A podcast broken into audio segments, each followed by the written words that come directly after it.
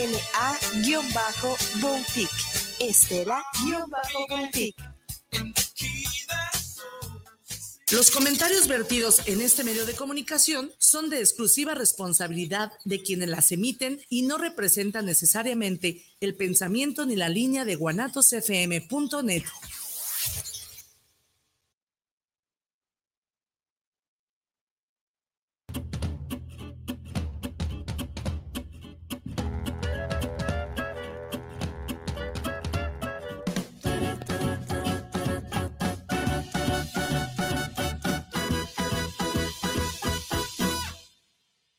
dije adiós, llegaste tarde para despedir.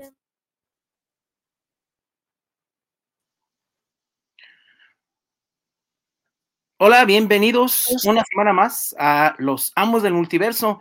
Bienvenidos todos. Hola, hola, ¿cómo estamos? Poco a poco nos vamos uniendo. ¿Qué tal, Javier? Hola, de este lado está Josué. Buenas noches a todos. Ahora sí que aquí vamos a andar poco a poco, uniéndonos a la llamada. Ya ven aquí cinco cuadritos. Y pues un saludo a todos. Pues ya estamos en vivo todos. eh, bienvenidos a los amos del multiverso. Empezamos puntuales.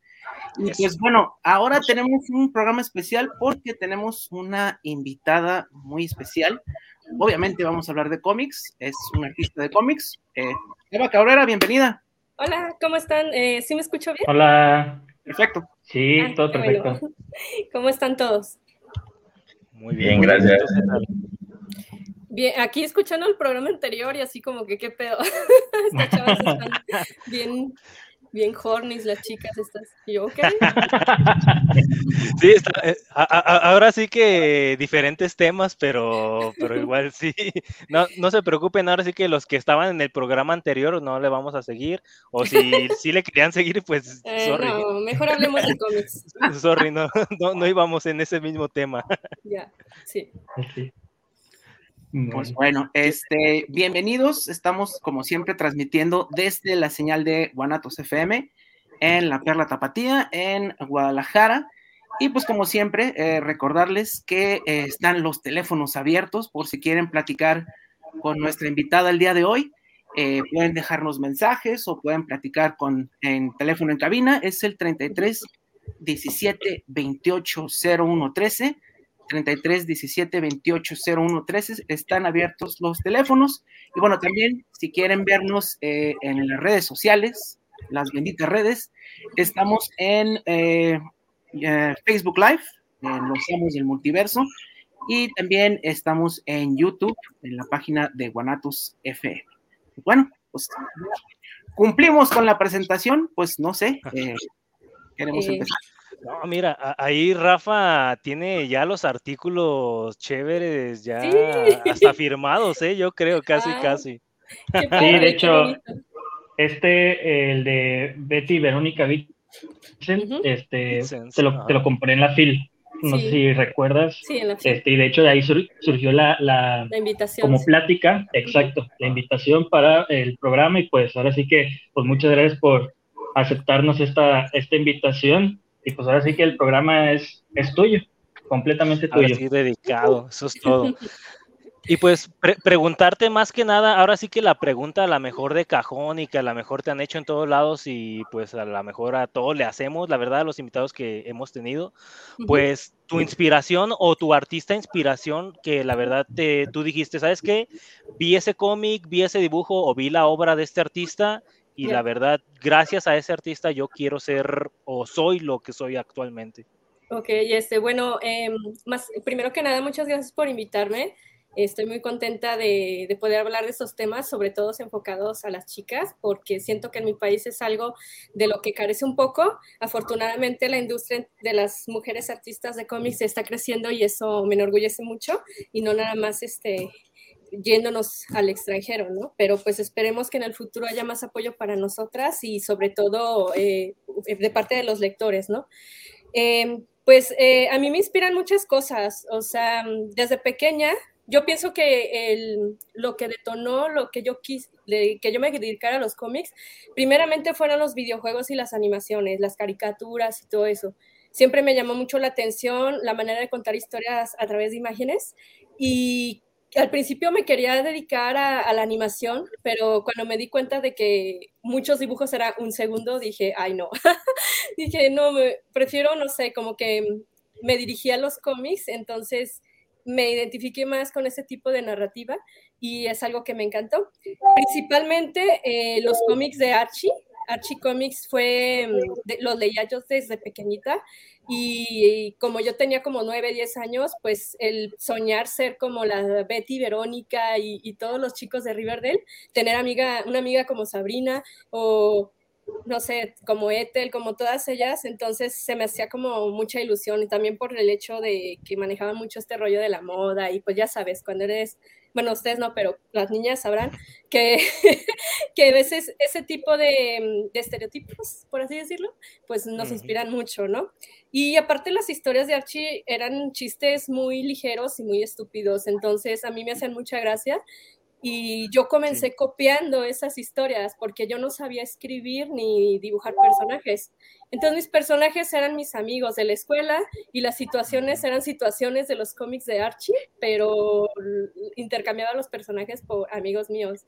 Entonces digamos que a partir de, de esos primeros cómics que yo compraba, eh, fue la inspiración para yo quererme dedicar a esto, pero primero como un hobby, porque en México cuando fui creciendo yo la veía muy difícil. Tengo un montón de anécdotas que podría contarles de cómo quise yo introducirme en este medio y me costó mucho trabajo, empezando con las editoriales mexicanas que ya mm, publicaban a artistas, como fue el Shoyo Manga, eh, Dibujarte y todas esas, ¿no? Y este, de hecho yo mandé cartas, porque antes eran cartas, este, a la editorial pero era muy difícil, o sea, prácticamente hasta yo pensaba de, me quiero ir a vivir a México y todavía ni siquiera entraba a la preparatoria, entonces tenía mucha ilusión, pero al principio pues fue un hobby para mí hasta que descubrí que había gente en México que lo hacía de manera profesional. Entonces fue como, wow, o sea, si estas personas pueden, ¿por qué yo no, verdad? Y obviamente pues la gente que conocí pues eran puros chavos, entonces eso no me desanimó y busqué la manera busqué la manera y dejé, yo pienso que sacrifiqué muchas cosas en todos los ámbitos para poder lograr mi sueño, ¿verdad?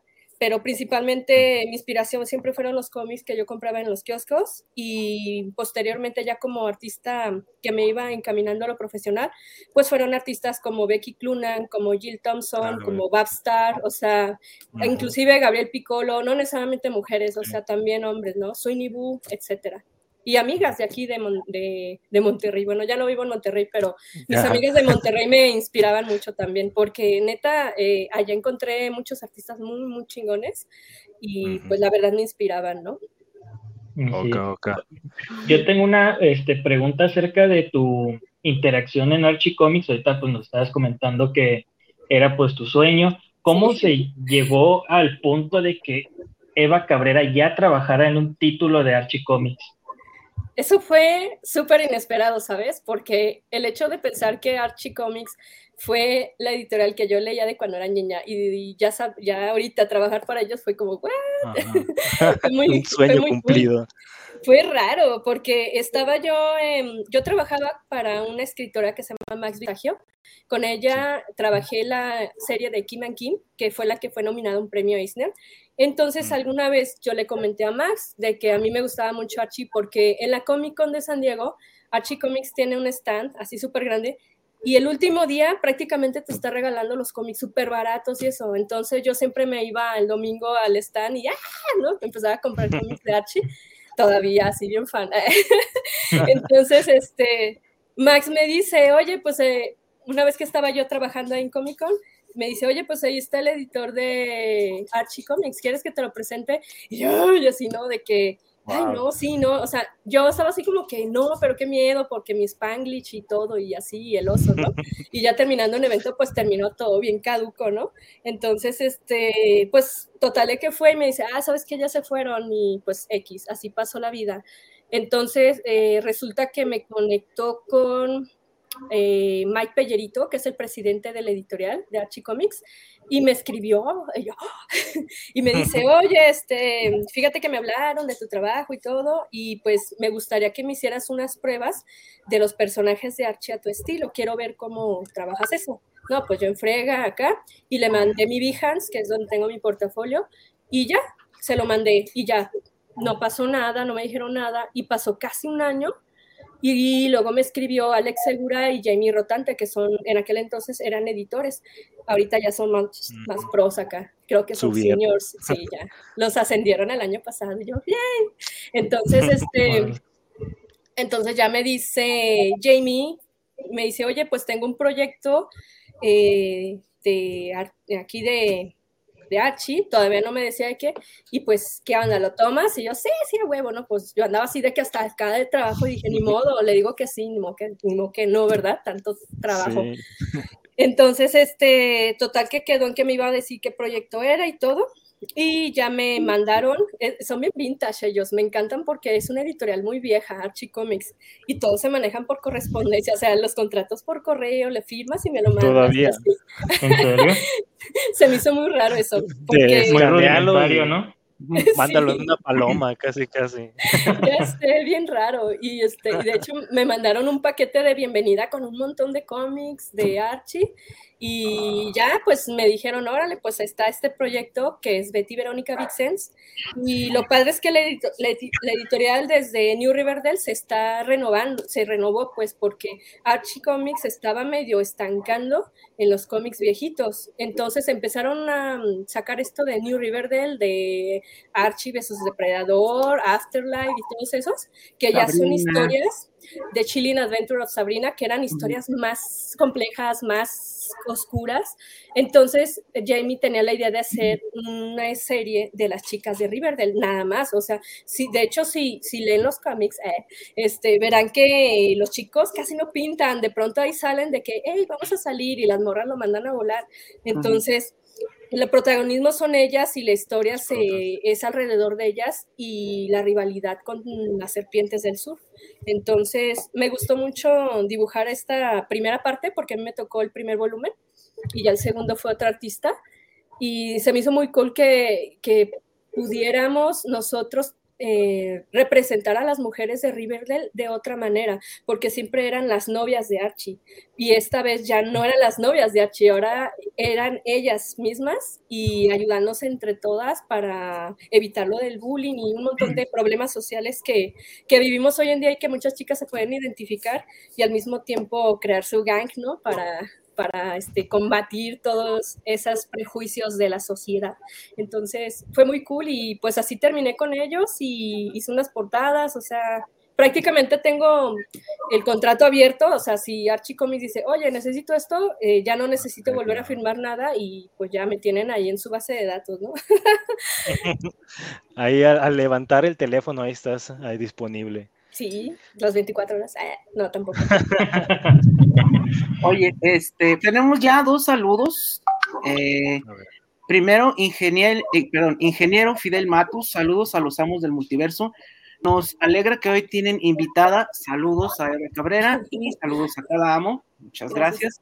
Muchas Isabel gracias. Martínez, eh, Isabel Martínez, saludos desde Atlacomulco, Estado de México.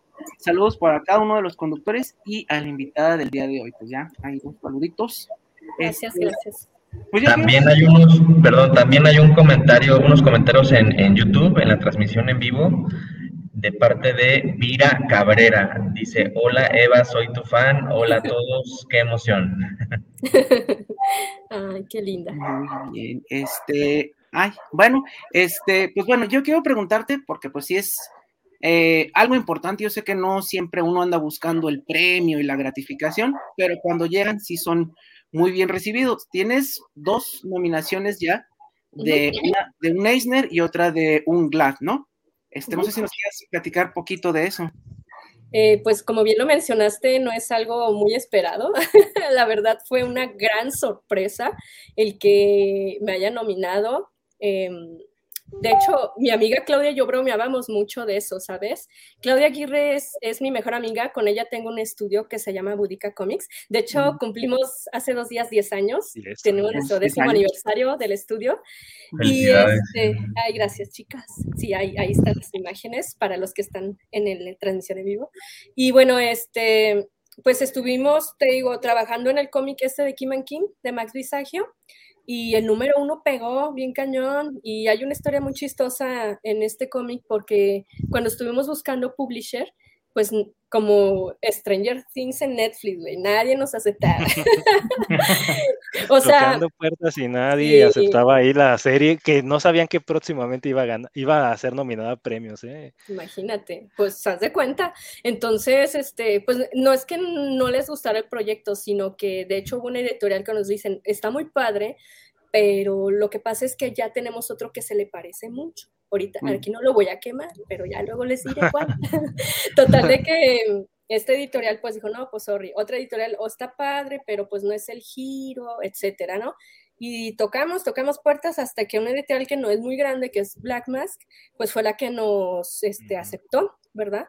Entonces, pues le echamos muchas ganas y todo el rollo. La verdad, la historia está muy padre, es muy graciosa, es como un cowboy vivo, pero con chicas medio locochonas acá. Hay mucha amistad, hay mucha comedia, o sea, realmente es una historia muy, también muy compleja, sobre todo en cuestión de, de feelings de los personajes, de, de, una de las protagonistas.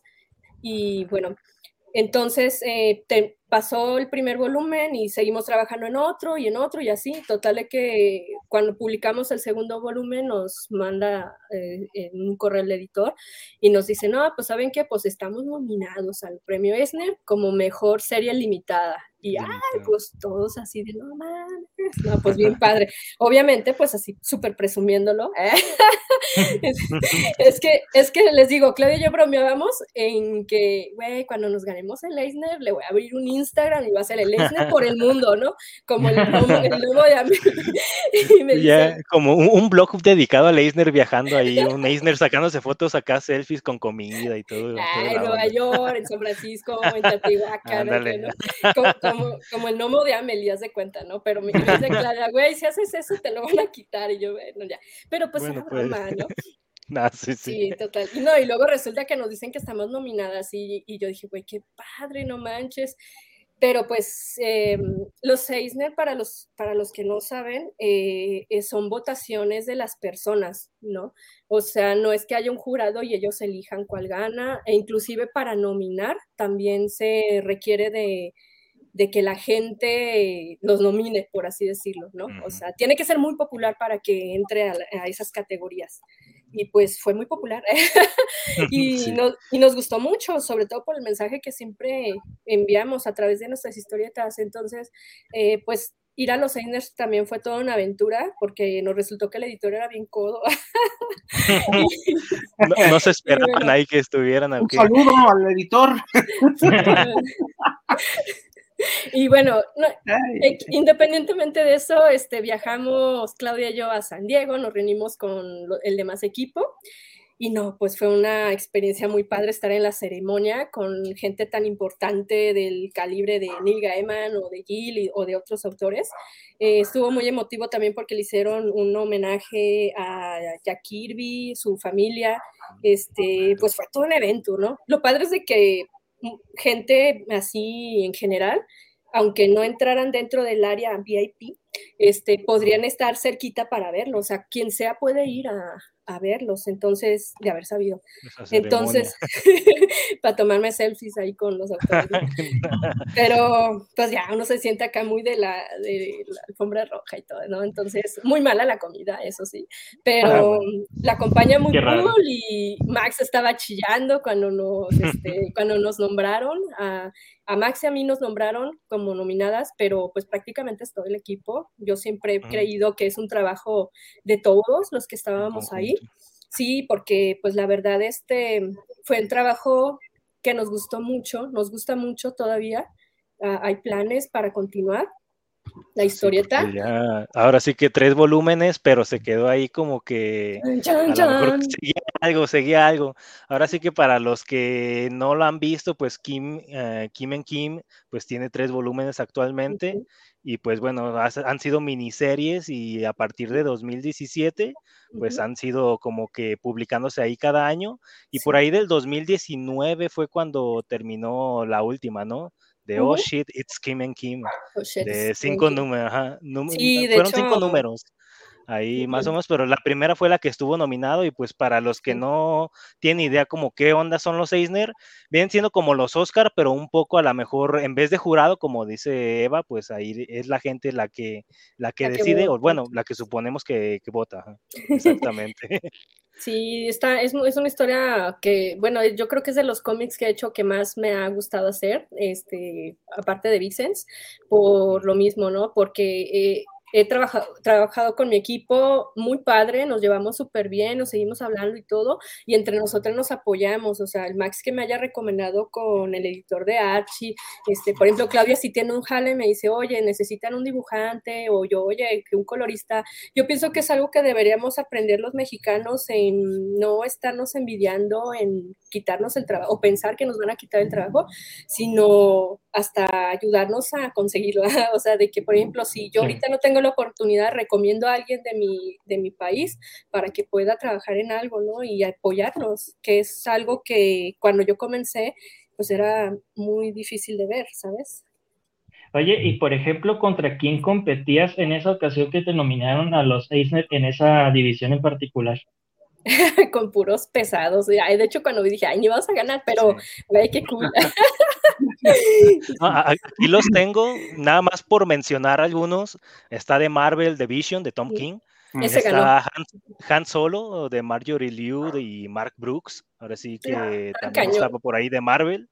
Estaba Ujú. We Stand on eh, on Guard de Image. Está Ujú. Bricks Land de Dark Horse. Y de Sí. IDW estaba Arcángel. Ahora sí que estaba entre puro Sí, peso pesado. Nada, Sí, ¿De qué año fue? ¿De qué año fue, perdón? 2017. ¿2017? 2017. Sí. Ok. sí, de hecho, el de Vision fue el que ganó. Este, pero pues, ay, digo, pues como ahorita el chavo este Donovan Carrillo que se fue a las Olimpiadas y, y a lo mejor la cagó ya al final, pero se cayó un chingo de veces. Pero no me, o sea, yo pienso que ya tener esa apertura y esas motivaciones para seguir continuando en trabajar en lo que más amamos eh, y ya ser reconocido tu trabajo a ese nivel, pues es como que muy grande, ¿no? Independientemente si ganes o no, vaya. Ya he tocado un Eisner. Una vez se lo quité a una amiga y dije, güey, qué padre, y da vueltas y todo. y Ah, están, están bien pesados, están bien bonitos, pero dije, algún día, algún día. Te mandas a hacer una réplica como los que van a esos mundiales de fútbol y se llevan sus copitas y esas cosas. Oye, Eva, y bueno, ya nos saltamos un poquito en el tiempo, ¿no? Porque empezamos hablando de tus inicios y luego nos fuimos a Archie y luego nos fuimos a Kim and Kim, que fue antes de Archie. Pero a mí me gustaría preguntarte eh, qué sucedió entre tus inicios y esta, eh, esta serie de Kim and Kim, ¿no? Que fue un parteaguas en tu carrera. Tengo entendido, bueno, que tú eres originaria de Veracruz, ¿sí? Pero eh, estabas trabajando, me parece, en Guadalajara, ¿no? Cuando, cuando, como diseñadora gráfica. Sí, antes soy de- una nómada del mundo, estoy en todos lados, soy Y luego omnipresente. te fuiste a Monterrey y ahorita, ahorita ¿en dónde estás? Cuéntanos Estoy, estoy aquí en mi recámara. Te soy honesta, no, no, no, no, no me gusta mucho decir dónde ando. Ah, bueno, no. Este, sí, porque ay, hay cada gente, pero bueno, eh, estoy en México, México país. Nacional, nacional. Sí, porque Sí, tengo una, nacional. sí, tenía una amiga que creía, una amiga de una amiga que creía que era gringa, y yo, güey, no. o que vivía en Estados Unidos, pero no. Eh, O sea, trabajo para los a lo mejor quería la green card, no sé. Eh, ah, quién sabe, no, está casado, creo que está casado. Entonces, este, ¿qué hice? ¿Qué hice en ese Inter? De Kim Sí, a digamos, tu cuando. primera oportunidad profesional, por ejemplo, ¿quién te la dio? Ah, ok. Eh, mira, eh, yo hacía autopublicaciones. Yo cuando me, me mudé a Monterrey, precisamente una de las primeras causas que fue mudarme para allá fue porque veía que había más industria de cómic. Obviamente en Ciudad de México había más, pero en Monterrey me fui porque conocía más gente y porque estaba cerca de la frontera. Y yo dije, oh, ya sabes, lo típico, yo hay más Dos oportunidades. Ajá. Entonces eh, empecé a hacer fanzines. Uno, al principio empecé a hacer uno que se llamaba Open House, que eran historias cortas. Hice uno que se llamaba Sequential Dreams. Por aquí los tengo, pero igual algún día voy a hacer un video en mi canal mostrándoles todas esas cosas para que se vean hasta los interiores tan chavas que hacía. Y y era algo eh, con lo que yo empecé. Yo pienso que muchos artistas empezamos así, haciendo nuestras propias historias, fanzines, grapita y nada más tu familia las compra. Entonces, eh, ya después, posiblemente yo tenía la ilusión de juntar un grupo de chicas, así como las Vixens, pero de ah. dibujantes de cómics. A mí me, mi mayor influencia siempre ha sido el manga, el, la historieta japonesa. Em, entonces había un grupo que se llama Clamp, que era de puras chicas que hacen cómics en japoneses. Entonces yo soñaba ser clamp mexicana, ¿no? De que quiero a mis amigas que hagan dibujos y juntarnos, ¿no? Bueno, pues nunca lo logré. Entonces, conocí chicas, sí, pero el problema es de que hacer cómics, ya meterse a hacer, eh, escribir y dibujar, es algo muy arduo, o sea, necesitas dedicarle mucho tiempo a, preparar el archivo inclusive para cuando lo vayas a imprimir, todo ese rollo. Entonces muchas se dedicaron más a la ilustración, que yo sé que no está mal, pues, pero yo buscaba artistas de cómics, gente que contara historias, ¿no? Y fue muy difícil. Entonces ahí fue cuando conocí a mi amiga Claudia y tenía un cómic de unos gatitos que se llama Cat Crash de webcomic. Y en aquella época los webcomics era el boom, todo el mundo hacía webcomic antes de este, Webtoons y todas estas plataformas ah, que hay, ¿no? Eran tiras cómicas.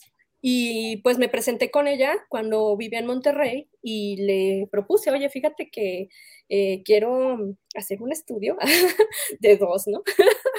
y este, por, pues, algo se inicia y va creciendo. yo, yo me rendí y dije, oye, pues está bien padre el trabajo y todo, oye, pues hacemos algo lo, chido es de que Claudia y yo tenemos eh, estilos muy variados. Entonces fue cuando sacamos nuestra primera antología, ella y yo, en donde la primera parte eran historias mías y la segunda parte eran historias de Claudia. Pero ya era un librito, ya no era un fanzine engrapado. Entonces eso nos motivó a crear el estudio de Boudica Comics. Boudica eh, era una reina celta eh, para nosotros era como la China que sí existió, entonces queríamos una imagen que representara a las mujeres fuertes, ¿no? Y minoría, porque si saben la historia de Búdica, pues eran, era una guerrera que tenía muy pocos guerreros, por así decirlo, que enfrentó a los romanos y se los chingaron a todos, pero siempre fue muy guerrera. Entonces, eso ella siento que nos representaba mucho y yo le, propuse a Claudia hacer el estudio porque le dije, es que como Eva Cabrera o como Claudia Aguirre no nos están pelando, necesitamos un nombre como de una editorial independiente. perdón, mi gato. Ay, ahí viene. Bueno, entonces, este, entonces la primera vez que fuimos a Comic Con fue con Budica Comics. Entonces llevamos unas bolsitas en donde llevamos el primer libro de Budica Comics con postales y bien pro, así el rollo. Y dijimos, órale, vamos a buscar editoriales y autores. Y así, así como tocando de puerta en puerta. Y hola, soy Eva Cabrera y Claudia Aguirre y bla, bla. Y muchos nos preguntaban, ¿y dónde está su mesa? Y le dijimos, no, pues es que no somos profesionales de aquí de, de Comic Con. Y todo el mundo nos decía, es que deberían tener mesa y no sé qué. Y fue cuando nos decidimos el siguiente año a comprar, a rentar una mesa en la Comic Con. Porque también, ¿sabes?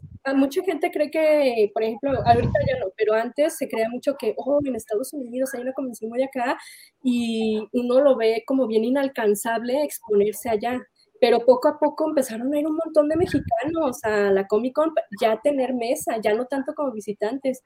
Y Claudia y yo a partir de ahí empezamos a ir año tras año a la Comic Con a presentar nuestros libros, a nuestras novelas gráficas.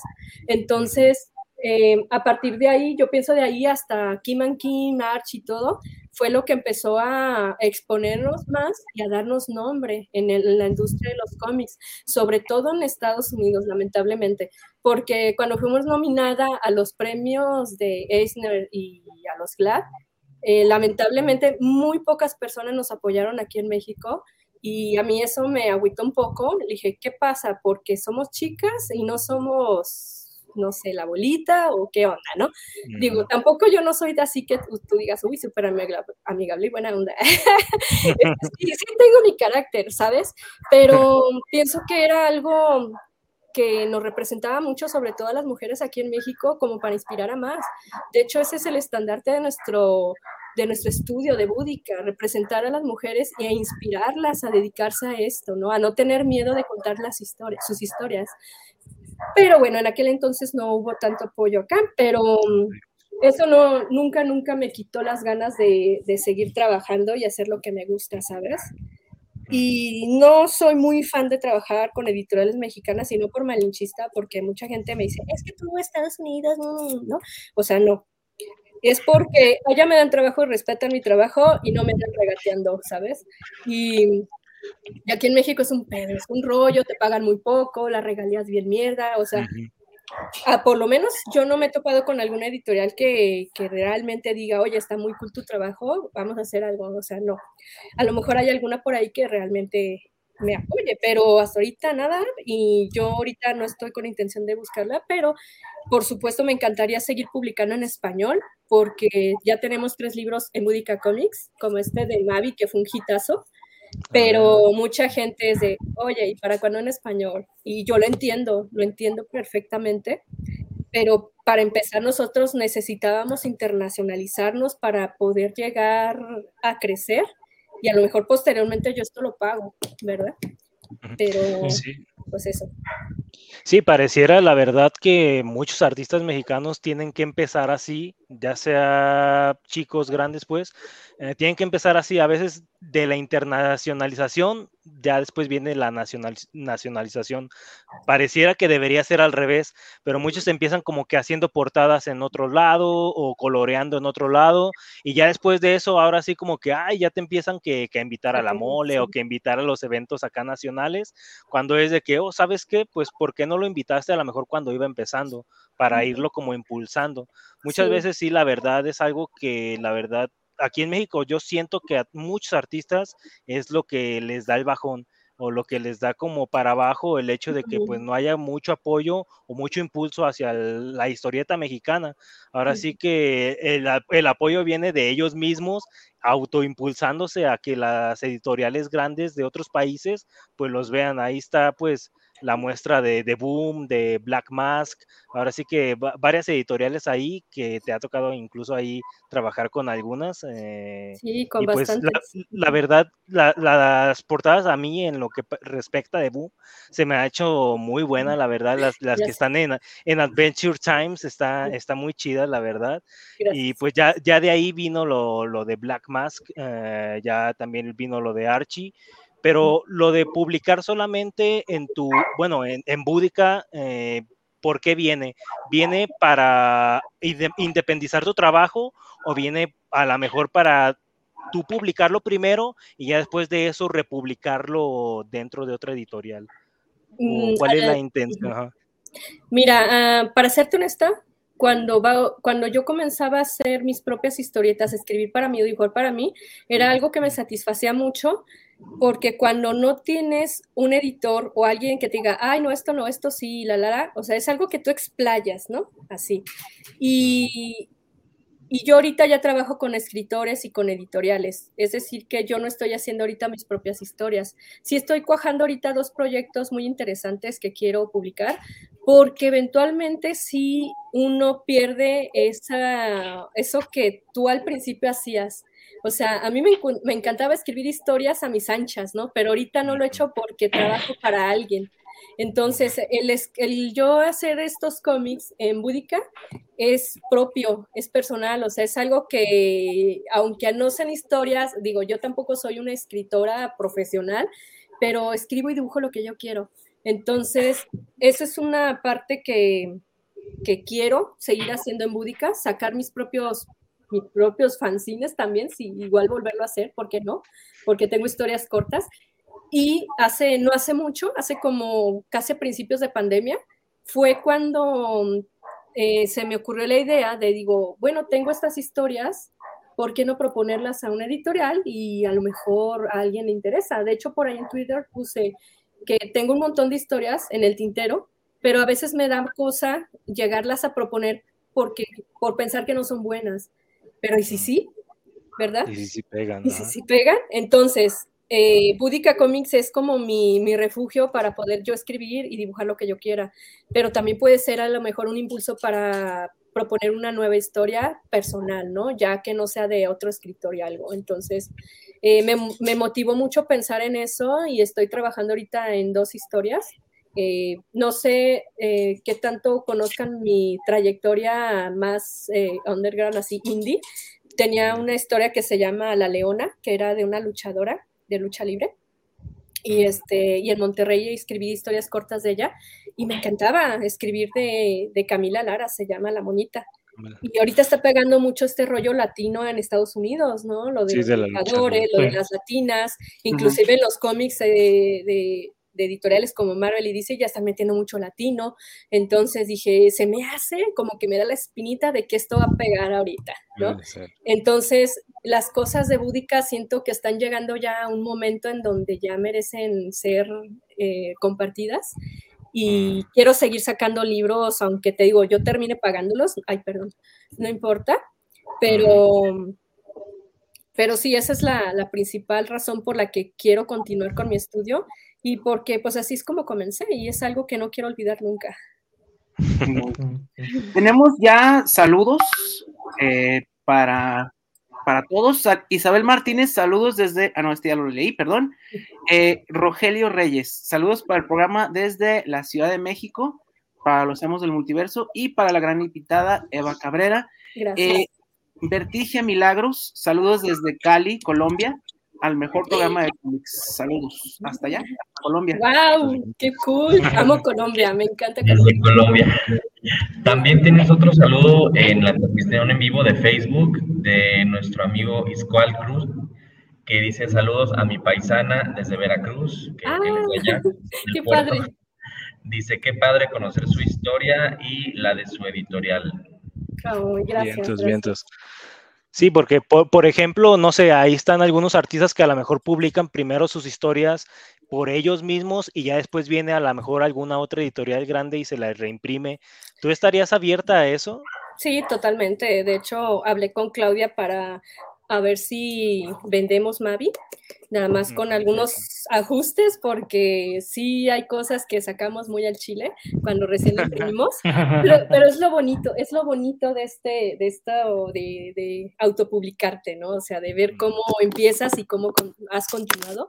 Pero Y que sí, aparte no tienes restricciones, ¿no? O sea, cuando tú te Sí, publicas no tienes restricciones. Es, es lo padre, o sea, pero sí estoy abierta a, eso. De hecho, ahorita eh, yo le he enviado estas propuestas a mi agente, de, le mandé un montón de proyectos. Mira, sinopsis, vaya, nada de, entero. Platicamos y me dice, ¿sabes qué? Esto, esto, esto puede pegar acá, porque ella conoce el mercado internacional y me está asesorando mucho y me dice, ok, vamos a trabajar con estas dos historias primero y ya después vemos qué más.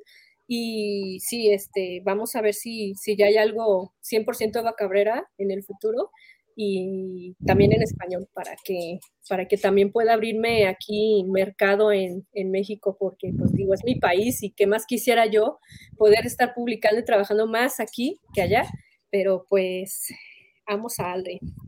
Así es. Oye, yo- yo te quería preguntar acerca de, ahorita retomando un tema que diste así como que muy, muy light ahorita, que fue, que es como la polarización de hombres y mujeres en el cómic.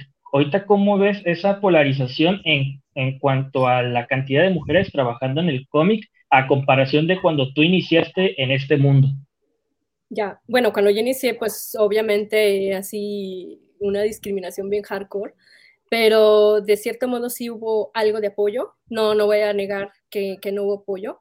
Y aparte, mucha gente, ay, pero no hay apoyos económicos, había un chingo, había muchas becas, había muchas cosas, el que no los buscáramos era nuestro pedo, ¿no? Y este, pero de que había apoyo había. En cuestiones de personas, eh, yo siento que ahorita, si hablamos de chicas, hay más chicas que hacen cómic y sobre todo se apoyan en lo, en lo web cómic. Yo es lo que he estado viendo. ¿Por qué? Porque pues publicar prácticamente es gratis y, y no puedes estar gastando en papel, ¿verdad? O, que, o andar correteando editoriales. O sea, yo he visto muchos webcomics bien padres de amigas y ahorita, por ejemplo, Ale Gámez, para mí es una de las artistas de cómic en México más reconocidas porque ella ya publica para Océano con novela gráfica. Eh, Gina Chacón, eh, no sé si continúa haciendo cómic porque ella es más, es ilustradora, pero de pronto sí hizo algunos cómicsillos, entre otras. Eh, honestamente no sigo mucho el medio nacional, me, me, separé mucho de eso desde hace mucho tiempo y siento que todavía seguimos siendo muy herméticos entre nosotros, ¿sabes? O sea, más ahorita con la pandemia, que no podemos estar yendo a eventos y vernos las caras y convivir, ¿no? Pero a lo mejor soy yo, les digo, no sé, no quiero generalizar porque a lo mejor yo soy la, inadaptada que no habla con los demás, pero por lo poco que he visto, eh, está creciendo, eh, hay muchas propuestas muy chidas y sobre todo de, chicas, es realmente admirable que, que estén haciendo esto mis amigas, algunas amigas, algunas no, pero muy talentosas. Y pues nada, o sea, a diferencia de cómo comenzaba, cuando comenzaba nadie te quería decir ni cómo usar Photoshop. Les juro que yo no sabía usar ningún programa de dibujo y ahí me, como podía lo hacía, o sea, dibujaba con mouse, pueden creerlo, no tenía tableta gráfica. y cuando descubrí la tableta gráfica fue así como que, ¡ay! ¿Dónde estuviste toda mi vida? Entonces, era muy difícil antes. Ahorita ya hay cursos enormes de cómic aquí en en otros lados, pues hay hasta escuelas, hay diplomados, o sea, ya hay muchas oportunidades. Entonces, quien quiera dedicarse a eso, ya no hay pretexto, ya nada más es ganas, constancia y dinero y que te dejen en paz y a trabajar, ¿no? Porque de pronto, bueno, a mí me pasa que al principio, pues cuando comenzaba, el clásico de, estás haciendo tus dibujitos, no lo ven como un trabajo, eh, te mandan a... No lo toman con la seriedad que debería de ser. ¿Manda? Perdón no lo, no lo tomaron como con la seriedad que debía de ser, pues, o sea, que no solo era un hobby, sino que estabas este, mejorando para convertirte en algo más profesional. Sí, pues es que como es algo muy que no sale en la televisión o algo así, porque tuve una tía que literal me dijo, ¿en qué canal salen tus caricaturas? Les juro. Y yo me quedé de what con esta doña. Entonces, Mm, todavía siento que hay mucho, mucho estigma con el trabajo de, dibujantes de cómic, escritores, etcétera, pero ya hay más apertura, ¿no? Y programas como, los, como el suyo, en eventos, eh, un amigo, este Humberto Garza, allá en Monterrey, va mucho a la televisión local, entonces ya hay más apoyo a difundir nuestro trabajo, porque a veces eh, nosotros en nuestras redes sociales no es suficiente porque no tenemos una mucha, mucha gente que nos siga, ¿no? O sea, el que nos estén retuiteando o que nos estén compartiendo historias, eh, ustedes como medio y otros medios, pues la verdad nos ayudan muchísimo, ¿no? Entonces, eh, yo de hecho, de hecho agradezco mucho que, que, pasen este tipo de cosas porque aún necesitamos esa, esa apertura, ¿no? En medios. Oye, y una pregunta, hablando de apoyo precisamente, este, ¿hay alguna manera de conseguir lo que haces de Budica aquí en México? ¿Puedes mandarlo pedir a, Estados Unidos o, cómo funciona más o menos? Mira, de Budica ya no tengo nada. de verdad es que el que tenga cosas de Budica es así de que una joya. no, pero pero te digo, como Budica eh, es algo más experimental, más de, poco tiraje, por lo mismo que Claudia y yo somos la que lo pagamos, pero eh, obviamente que buscamos reimprimir con una mejor calidad, ahora sí con una editorial para tener el código y todo ese rollo, y entonces va a haber más facilidad de distribución de nuestro trabajo, ¿verdad? Pero, o sea, lo que quedó de Búdica es el recuerdo. bueno, o sea, las novelas gráficas, este, pues ahorita no están disponibles, por lo mismo de que ya no tenemos, a menos de que sea así de que una bien pedora que quedó por ahí está rota y si la deseas salvajemente, pues te la regalo, ¿no? No, es que hubo muchos, muchos prints ahí que salieron mal, pero pues obviamente yo no voy a vender eso. pero Este, eventualmente se piensa abrir eh, una tienda en línea. Teníamos una en Etsy, pero ya la cerramos. Vamos a abrir una en la propia página de Boudica Comics, en donde además de novelas gráficas vamos a vender arte original, prints, etcétera, ¿no? Yo tengo ahorita mis, mi trabajo en varias tiendas en línea, en InPrint, en Trendless y no sé qué, así, pero quiero centralizar todo en la página de budicacomics.com, pero ahorita no me he dado el tiempo. Pero cuando tenga ya la tienda en donde ya podemos eh, reimprimir todo esto, eh, pues lo van a saber a través de mis redes, así que síganme, los que no me sigan. ¿Y dónde y cuáles son tus redes para que los que nos están escuchando, los que nos van a escuchar, este, te puedan buscar? Me pueden encontrar como Eva Cabrera en todo el internet. O sea, es también fácil de encontrarme. Entonces, este, también tengo un Patreon que es Eva Cabrera y, y a este va bien padre porque mi pequeña comunidad de, patrons, como apenas voy comenzando, eh, ahí por ejemplo con, ya saben, que, que, donan cierto dinero y les doy cosas muy especiales. De hecho, les he estado mandando stickers, postales. Les, este año estoy dando un calendario con mis portadas de Adventure Time y dibujos nuevos de Adventure Time que estoy trabajando y pues ahí pueden apoyarme y aparte recibir cosas de las que todavía no tengo en la tienda en línea. Entonces pueden buscarme como Eva Cabrera en Instagram, Facebook, en TikTok, en todos lados. En YouTube también has estado subiendo videos, ¿no? Donde muestras un poco tu proceso y Sí, al, casi no soy muy, ay, es que soy inmensa para hacer TikToks. La neta, yo súper admiro a, las, a la gente que hace unas ediciones bien brutales y divertidas, pero este, sí trato de subir ahí algunas cosillas para subirme al tren del mame de TikTok. Y más que nada, pues me encantan los animales, ustedes ven, y tengo un Instagram de mi perrito Bob, que el Instagram es Super Bob, y, este, y ahí subo en TikTok también cosas de Bob, entonces pues voy a tratar de, ya no, de meter un poco más de mi trabajo. De hecho, quiero abrir un Twitch también para que la gente vea cómo trabajo, porque la verdad, ustedes saben que el artista, pues es un trabajo muy solitario, entonces todo el tiempo estás aquí en la computadora trabajando y yo he visto que es muy cool eso de hacer streamings y platicar con la gente mientras dibujas, entonces es un proyecto que tengo pensado hacer y me pueden buscar en Twitch. Todavía no tengo nada, pero pueden irme buscando como Eva Cabrera eh, Art, de arte, pero en art. Eva Cabrera Art. Ahí voy a estar haciendo streamings y todo. Ok.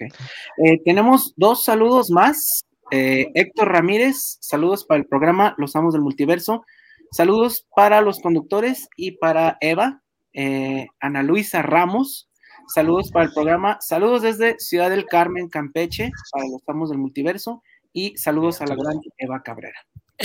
Gracias. Oye, yo quería preguntarte de lo del GLAD, no sé este, si nos puedas decir un poquito más, también para los que no ubiquen qué es GLAD, si nos puedes hablar un poquito más de, eso y del premio. Bueno, de la nominación.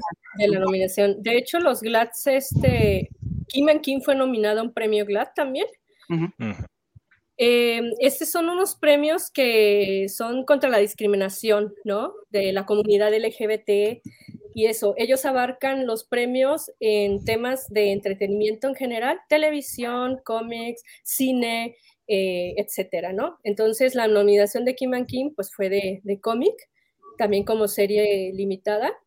Y pues es un, es un evento de apoyo para la comunidad LGBT y todo el contenido es LGBT, o sea, puro arcoíris ahí. Bien, entonces. En pocas palabras es eso. Sí, esto era porque, bueno, nada más también para los que no conozcan Kim and Kim, eh, una de las personajes pues es una mujer transgénero, ¿no? Sí. Y la otra es una chica que es lesbiana, ¿no? Es bisexual. Ok, pues vi. Y bueno, por ejemplo, ¿tú crees que, que, esas características te ayudaron o te perjudicaron o hubo cierta polémica en torno a, a esta sexualidad o a este, a este género de, de, los personajes? Por ejemplo, pues no sé si sepas el hecho de que ahora, ¿no? Ya Superman es bisexual, uno de los Robin es bisexual. Eh, ya es mucho más visible en estos últimos años que cuando salió, por ejemplo, Kim and Kim, que ya van a ser cinco años, ¿no? Sí, ya cinco años. Eh, de hecho, eh, la, aceptación de género, yo, yo, lo, yo noté que fue muy abierto por aquello, hace como dos, dos o tres años, 2018-2019, ya el 2019-20 ya explotó todo. Y lo hemos visto tanto en caricaturas como en el cine, en Disney, inclusive, Eh, todavía Disney medio le da miedo, pero ahí va, ahí va, ¿no? Entonces, eh, lo hemos visto mucho. Eh, Kim and Kim no fue controversial porque todo este tipo de temas en Estados Unidos no es algo como raro, por así decirlo, como en México aquí todos ven muchos, pero allá pues hay mucha, muchísima comunidad de, LGBT de todo, en todos los sentidos. Sí hay discriminación muy culera, racista y etcétera, pero es más abierta. Entonces, eh, lo de Kim and Kim yo siento que fue muy popular para, como para ser nominada, por el simple hecho de nosotros contar una historia de una manera muy natural de dos personas de la comunidad LGBT. Y la historia de Kim Q, que es la chica transgénero, de hecho la escritora Max Visagio es transgénero, y se, yo pienso que el mismo hecho de que ella contara esta historia a través de sus propias experiencias, pero de una manera de ciencia ficción, comedia, romance, etcétera, eh, sirvió mucho para, para poder eh, hacer, identificar a muchas personas, porque sí me llegaron a escribir varias personas, una chica transgénero que conocí en Baltimore,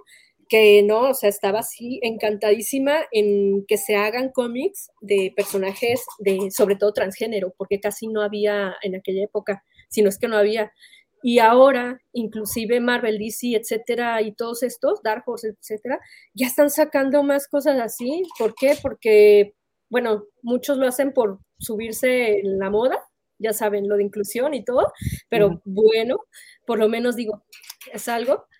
Y, pero eh, en algunos casos sí están mandando una, una mensaje muy positivo, y no nada más en género sexual, sino en todo pues, inclusive el, rollo del cuerpo, ¿no? De hacer puras monas flacas y ahora ya hay diferencia de, de, cuerpos, este, todo eso, ¿no? Y te digo, en aquella época no, no fue controversial lo de Kim and Kim, al contrario, fue muy aceptado. Y ahora, pues no, pues mucho más, ¿no? Yo pienso que si regresamos con el proyecto, eh, va a haber cosas muy padres y nos, van nos vamos a proyectar un poquito más y no estamos hablando de una historia de tragedias, o sea, sí sufre mucho Kim Q porque su papá la rechaza y no deja de llamarle Joaquín, ella es, y ella se puso el nombre de, de su mamá porque siempre se sintió mujer, ¿no? Pero el papá no acepta eso pero vemos el desarrollo de la historia de, del papá, que pues también tiene sus rollos, y, pero no es algo así trágico de que la morra se quiera matar, o sea, tampoco, porque muchas, hay muchas historias de LGBT en donde, donde el personaje sufre y es horrible, ¿no? Pero acá no, o sea, es una persona como cualquier otra que tiene sus problemas sexuales y sus problemas económicos y como cualquier, cualquier persona. Entonces, eso es lo bonito de, de Kim and Kim que cualquiera se puede identificar con las dos, los dos personajes, hasta con los monstruos. Hay uno que se llama Edgar, que es muy chistoso, pero bueno, es un gusano tipo Doom, que es muy simpático. Y este, y pues nada, eso. Entonces los Glads no reconocieron eso y de hecho ahorita Claudia está otra vez nominada a un premio GLAD por una historia que hizo en Marvel y fíjense, o sea, llegar a eso está, está muy padre, está muy, no, estamos muy encantadísimas por todo el trabajo que estamos haciendo y por toda la inspiración que estamos transmitiendo a, a las, pues a todos, ¿no? Porque yo no puedo hablar de buenas nuevas generaciones, porque pues digo, yo estoy bien ruca y pues la verdad hay mucha gente de mi edad que también lee lo nuevo, ¿no? Y entiende el lenguaje nuevo, ¿no? El, el inclusive, inclusive. inclusive.